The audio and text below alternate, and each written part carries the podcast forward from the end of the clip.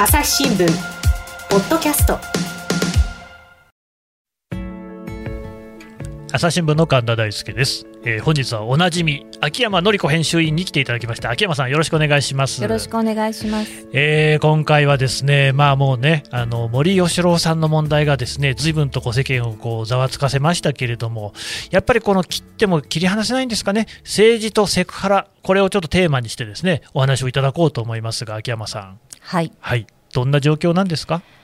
セクハラね。ね。あのいろんなことがありましたってなんかいきなりあのあれですけど、まあ、私、はい、政治記者20年以上やってるんですけれども、はい、例えば政治家によるセクハラそれから官僚によるセクハラ、うん、それから政治ジャーナリズム内でのセクハラ、うん、まあ、いろんなセクハラがありましたし、うんうん、まあ、昔に比べたらずいぶん減ってきたとは思うんですけれども、やっぱりあの世の中に残されたあの最後の秘境だと思いますよね。最後の秘境。秘境永田町周辺。そのまあ感化されてきたっていうことですかね。そうですね。そのだから世の中のそのそのセクハラハラスメントに対するそのコードよりもすごい緩い感じがあって、うん、やっぱその世の中のあの日本に残された最後の秘境かなってこれまで何度も思う場面がありました。うん、これ例えばどんなことがあったんですかね。うん、例えばですね、あのー、この間あのコロナになる前に。えー、ある女性官僚だった人と3人でご飯を食べる機会があって、まあ、それとあの、うん、2人とももう霞が関にはいないんですけど、はい、えー、昔はこんなことがあったよねあんなことがあったよねみたいな話をしてた中でちょっと盛り上がる中でですね、うん、なんか昔はお尻とか触られたよねっていう話があってあ触られた触られたって言って3人ともすごい盛り上がったわけですよね。でそのうちの1人はあの女性のキャリア官僚で第何号みたいなね、うんうん、ある省庁でそのまあ本当にあの中央省庁でももう本当最近でこそ3割ぐらい女性を取ってるけれどもやっぱりそうなってきたのは本当にここ数年の話で、うん、ちょっと前までは、まあ、1年に1人入るとか入らないとかみたいな省庁も結構多かったので、まあ、その人はその第何号みたいなところだったんですけどで職場で飲み会がある。でまあ普通に、ね、そのあの同僚とかその先輩とかと楽しく飲み会に一緒に行くっていうんだったらいいんだけれどもそうじゃなくて、まあ、なんか今日は飲み会あるんだけどまああの男野郎どもだけでもつまんないからあ女で連れてくかみたいな感じで もうしょっちゅう声がかかると。あやっぱりね、そういうことがあったん、ね、飲み会の花的な感じでね、それで、でまあ、ほら、職場でまたその摩擦も起こしたくないから行くじゃないですか、うん、するとあの、まあこれも今よりももうずいぶん前のことだからあれですけどチークダンスをさせられるとかね。いやチークダンスですか。今だったらもう完全にアウト。密着してくるわけですね。ですよね。とかいう思いをもう散々して、ええ、で彼女40歳を過ぎた頃ぐらいの時にえ私を今後一切そういう飲み会の席に誘うのはやめてくださいっていう紙を作って、うんうん。うん、え回あのみんなに配ったんだそうですよ。それで私ホステス卒業宣言したんだって言ってましたね。それはもちろんその職業としてのホステスさんは尊重するんだけどそうなくて自分をそういうなんかその酒の席の花みたいにするのはもうもうやめてくださいって言ってホステス卒業宣言したんだって言っててで私が勇気ありますねって言ったら、うん、うん、あのもうすごいあのボロクソに言われてると思う。でもでももういいの、うん言ってましたよね。で私はねそう彼女にそういう思いをさせる職場は本当に罪だなって思ったんですよね。でまあ私の周りなんか見ててもその政治家にセクハラされたことのある女性記者ももちろんいるし、うん、まあ、2018年にあの財務次官がそのあのテレビ局の女性記者にあのセクシャルハラスメントをしてあの更迭されたことがありましたけれども、ね、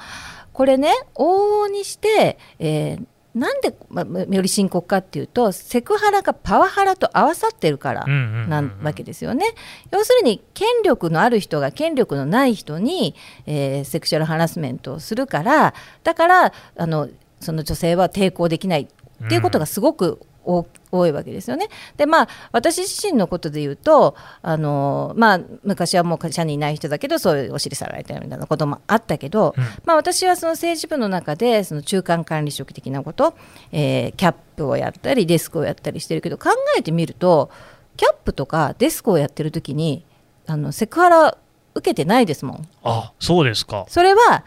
あの自分より下の子たちと男の子たちと仕事をするわけじゃないですか。うんうんやっぱりね女性上司にセクハラしないですよ。うんまあそりゃそうでしょうね。うん、なんで？えやっぱりそれは上司ですからね。上司だったらしないわけでしょ、うん、やっぱり緊張関係があるし、そういうことでしょうね。うん、やっぱりそのそこにはそのリスペクトもあるし、うんうん、だけど、じゃあその男性上司と女性部下だったら、うん、そこに緊張関係はないのかっていう話になります、ね、あれですよね緊張とかリスペクトとかも多分あるでしょうけれども、うん、やっぱり自分がこう、ね、自分のボスじゃないですか、まあ、不利益な扱いを受けるんじゃないかっていうふうに思うんですよ、ね、そうなんですよ、でそれは本当にそのポイントで、あのまあ、これは本当に私の周りのそのあのその官僚さんなんかとも話してたことで、いや、自分が今、セクハラを受けてますと。じゃあ、えー、セクハラを受けてますってあの職場に訴えてた時どうなるかって言ってで今この仕事はすごく楽しい、うん、仕事自体は好き。でも訴え出たらどうなるかって言ったら外されるのは自分の方。そうですね、うん。うん、だから言えないっていうのが、まあ、何度もあの目にした場面がありますよね。でやっぱり自分があの、えー、女性の、まあ、いざ上司になったら全くなくなったわけだからやっぱりこういうことが何で起こるかって言ったらいま、うん、だに衆院で女性が1割みたいなその女性の数が少ないし、かつ、まあ、安倍さんじゃないけど指導的立場の女性が少ないから、女性で権力持ってる人が少ないから、まあ、こういうことになるわけですよね。やっぱセクハラとパワハラっていうのが合わさって結局、まあ、だからその弱い者に対してそういうのハラスメントっていうのが向かっているっていう状況っていうのがもうずっとあって、だからそこにその性がね、重なってきているっていうことなわけですね。でそれで、うん、あの私があのもう何年も前からずっと感じてたことがあって、はい、まあ、あの今年も取材しようと思っていることに選挙があるので票ハラ票ハラ票払って選挙の票はね投票の票ですね、うん、票にハラスメントはハラスメントのハラ、はい、というのは有権者って候補者にとったら権力者じゃないですか。ああそうですね、うんうん、で私常々その、まあ、女性の政治家なんかにも何人もインタビューしたことがあるんですけど、うん、選挙どうでしたかみたいなことを聞くと感じたのは女性候補者に人権なし。人権なし、はい。はあ、というのはそういうそのあもうこういう立場が弱くて自分の票欲しがってるなって思うと、まあ、すごく残念なことだけどハラスメントをする男性の有権者がいるわけなんですよね。でそのそういう目に遭ってるもう女性の政治家はもう山のようにいる。あそうですか、はい、うん。で、えー、一昨年、はい、2019年のえー、国会でこの問題を取り上げた女性がいるんですよ。うん、あ本当ですか、うん、へでそれは誰かっていうと、はい、えー、自民党の有村春子さんってご存知ですか？いやちょっと不勉強で。あの参議院の女性議員ではははでこの人は、えー、男女平等大臣なんかもしたことがあるんですけど、まあ、保守派ですよね。あの新党政治連盟とかそのその神神社系とかそういうところに、うん、あと遺族会なんかに支持を受けている人で、うんうんうん、本当にあのこれは保守派ですね。あの本当に保守の人です。でもこの人が予算委員会の質問の時に多分ね私は直接まだこの方に話は聞いてないんだけどよっぽどやっぱりねこの話を取り上げたかったんだと思うんですよね。というのは、えー、予算委員会のメインは日韓関係とか、その防衛問題なんかについて聞いてるんだけど、えー、最後にそのここの、えー、ハラスメント、えー、候補者に対するハラスメントについて取り上げてるんですよ。でねこの彼女があるインタビューに答えてね、えー、まあこのえー、候補者ハラスメントを議題にしたのは最後の数分間だけですと。でこれは私はずっと取り上げたいと思って考えてきたんだけれども自分の男性秘書からは男性の共感を得られないでしょうからお勧めしません。ね、でずっと言われてた。でもやっぱりどうしても言いたいって言って、うん。うん、えー、彼女はこれを、あのー質問したんですよ。でこれね、うん、なかなかあのすごくねあのいい質問なのでどんな質問だったのかちょっとねこれ紹介したいんですけどね、はい。えー、2019年の3月4日の参議院の予算委員会ですね、はい、えーえー、最後に女性活躍についてお伺いします。うん彼女の質問ね、えー、世界経済フォーラムが発表しているジェンダーギャップ。これは世界で149カ国中110位と世界に比べて女性活躍が遅れている、うん、特に政治分野についての女性活躍の遅れが足を引っ張っているということが分かります。うん。うん国会議員が少ない、女性議員が少ないということでございますが、実は来月には統一地方選がありますけれども、女性の政治参画が遅々として進まない理由には、立候補する時点、すなわち選挙においてアンフェアな壁があるのではないかというふうに私は思い始めています。うん、と言ってここから具体的に始まるんですけどね、はい、これがすごく面白いんだけどちょっと聞いてくださいね。うん、例えば分かったあんたを支持してやるよということで食事を一緒に食べようとかお話をお酌お酌を強要されたりとかあるいは少子化対策を言うならまずは結婚してからだろうとかお前は結婚しているのか？じゃあお前に入れないぞというようなことは日常茶飯事。私自身も経験をいたしました。また夜遅くまで仕事をしていると男性の議員はご苦労様となりますが女性の議員ですとご主人と子供を犠牲にして家族に迷惑をかけて平気なのか？かわいそうだねというようななかなか本人も自覚がある中でそれを言われると正直グッとくるところもございます。でもこれは女性だけに課されるハンディであってそしてここからが大事。そして後ろから腰に手をやられてその手がだんだん下がっているということもみんな経験している。与野党問わず経験していることでございます。しかし候補者に対して何をやっても許されるという風土が本当に健全な民主主義社会の発展にいいのかどうかということを考えればこれは与野党を超えて地方議員も含めて候補者は候補者ほどこれを大変な思いを直面しているその議会人を増やしたいのというのであればこういう具体的な候補者に対するアンフェアな事例をしっかりと集めて公表してみんなで候補者に対するハラスメントを避けるべきだと思います。で彼女は質問してるんですこれはなかなか重い質問だと私は思うんですよね。でこの時に女性活躍担当大臣っていうのは、うん、片山さつきさんだったんですね。はいはいはい、で彼はあ彼はじゃないごめんなさい。彼女。は、うん、まあ、財務省の財務官僚だったんですけどで彼女が答弁してるんですけど、それもちょっと紹介しますね。はい、えーそれとともに途中からですけどそもそもハラスメント行為自体があってはならない人権侵害でございますから今、委員がご指摘されたようなこと、私も政治に入って14年目になりますが、もう本当にはっきり言ってありますよ。その上に、内閣府が我々として昨年度実施いたしました女性の地方議員4000名のアンケートの結果で、なんと3割が女性として差別されたりハラスメントを受けた経験があり、それが議員活動上課題となっていると答えているという現状がございますと。うんぬんかんと、えー、片山さんが大臣が答えてるわけですね、うん、まあだから彼女もやっぱり経験があると、でそれに対して有村さんが、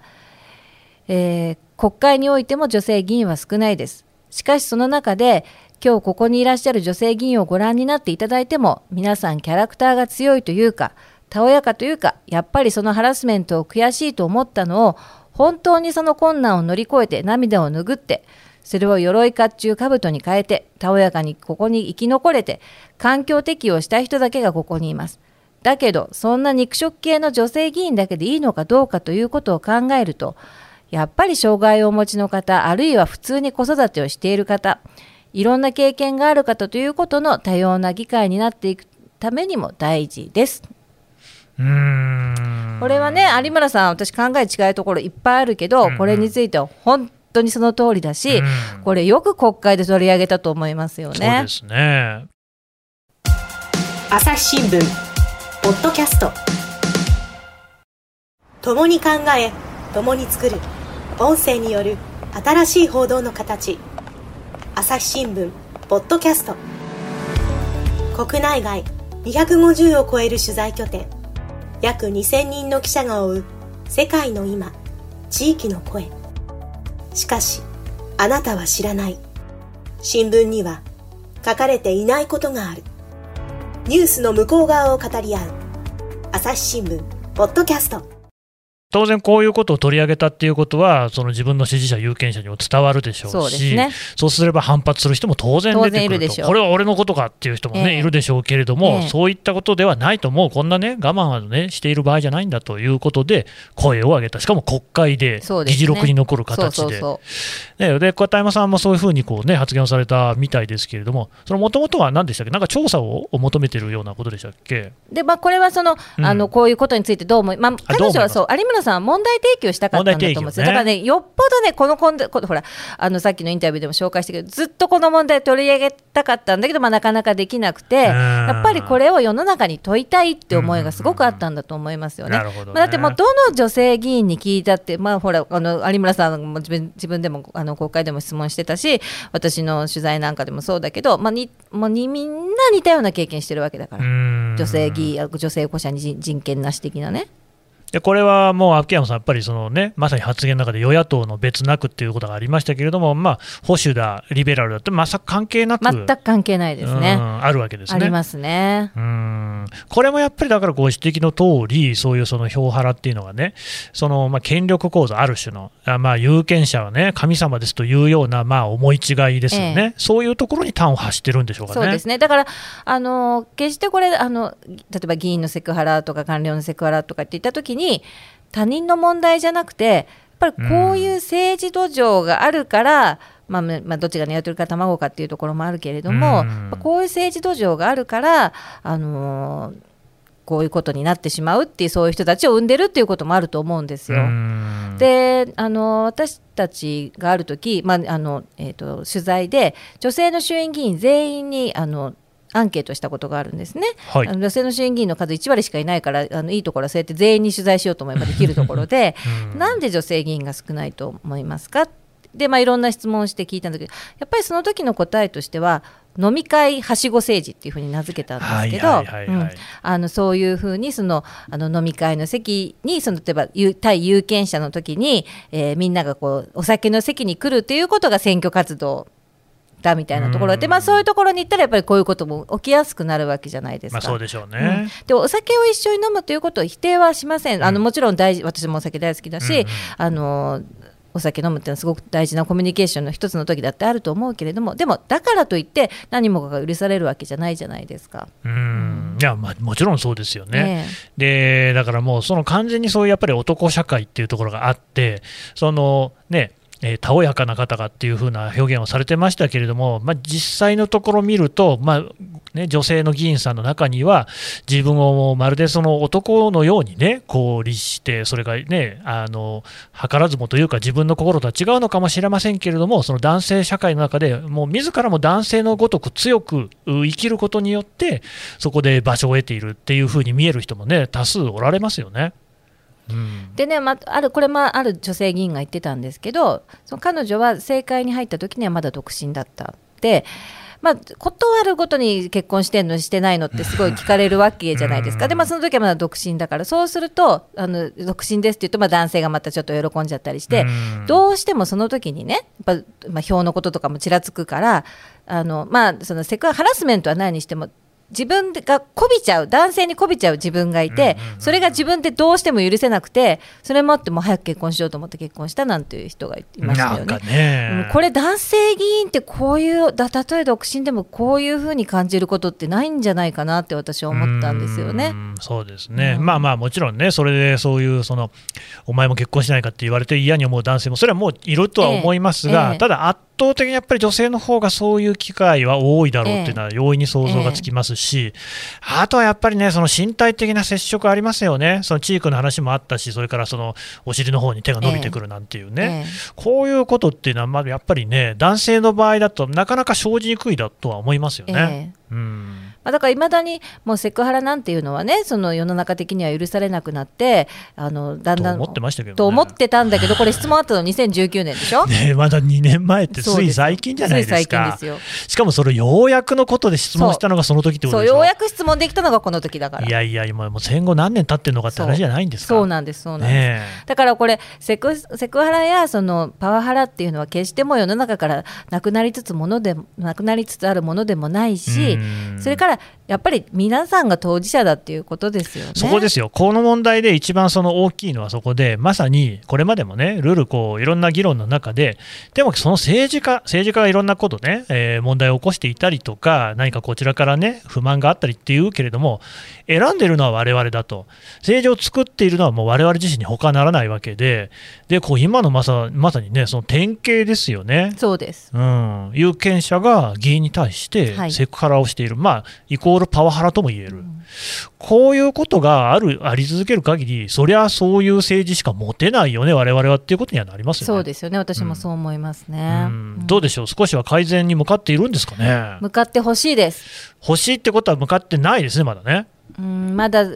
あのゼロになったとはとても言えないと思いますね。だから今年選挙があるでしょ、はい、まあ、たまたま今ね、コロナだからこういう会合なんかもできないので、こういうことはないんですけど、まああのまあ、コロナがどうなるかもわからないけれども、私はまあ今年選挙があって、選挙活動する場面もとても増えてくるわけだから、ね、これはちょっと引き続きね、追っていきたいテーマだと思ってるんですけど。うん。だから森吉野さんの件にしてもですよ、当然、森さんの発言はだめです。ただ、そこをこうなんかね、他の人もこう言いとがめなかった、まあ、なかなかね、そういうその話の途中でいきなりそれはだめだっていうのも難しい状況ではあったとは思いますが、ただ、まあ、そこをね、こう許容してしまうような空気感っていうのは、おそらく従前からあったから、森さんもああいう話を受けると思ってやってるんですよ、ね、彼善意なんですよね。僕もあの石川県で勤務してたことがあったんで、森さんの取材はたまにしたんですよね。選挙区が僕はあの担当してたのは金沢、石川1区で、森さんは2区、あの旧値上がり町っていうところの、ね、方なんで、